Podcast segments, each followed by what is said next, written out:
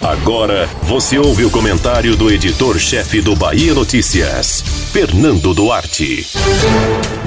Após indicarem não haver pressa para definir a chapa majoritária de 2022, aliados do senador Jacques Wagner informaram há alguns dias que a expectativa é que a definição aconteça ainda em fevereiro.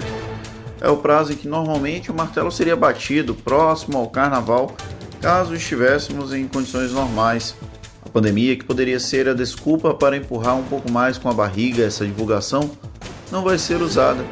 Porém, é sabido que há apenas uma vaga em aberto de vice, o que facilita o processo. Wagner é citado por 10 entre 10 aliados como nome para disputa ao governo.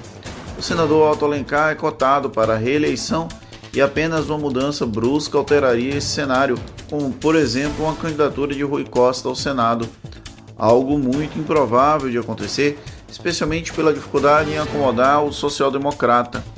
Como o João Leão não pode ser repetido na vice, resta a indicação de um outro nome do Progressistas para manutenção do tripé que dita os rumos da política baiana desde 2014. Essa é a grande incógnita desse embate. O PP vai indicar um nome jovem para reduzir a média etária e reduzir as críticas do adversário a Semineto? Ou vai apostar no atual modelo com caciques reconhecidos? Foi esse acordo sacramentado da chapa que rendeu toda a celeuma recente com o deputado Marcelo Nilo, alijado de qualquer conversa e entregue aos adversários para negociações.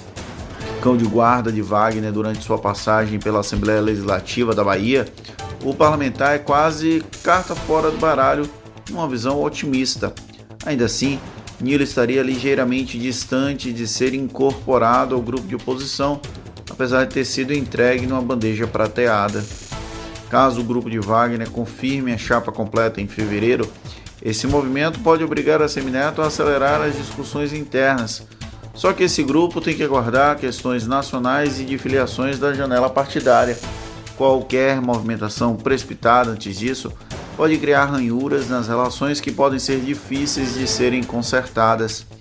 Essa obrigação, se imposta pelos aliados do PT, pode ser inclusive a justificativa para que a chapa do senador seja divulgada.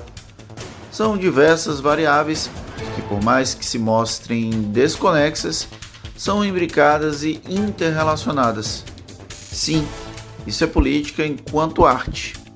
Gostemos ou não. Você ouviu o comentário do editor-chefe do Bahia Notícias, Fernando Duarte.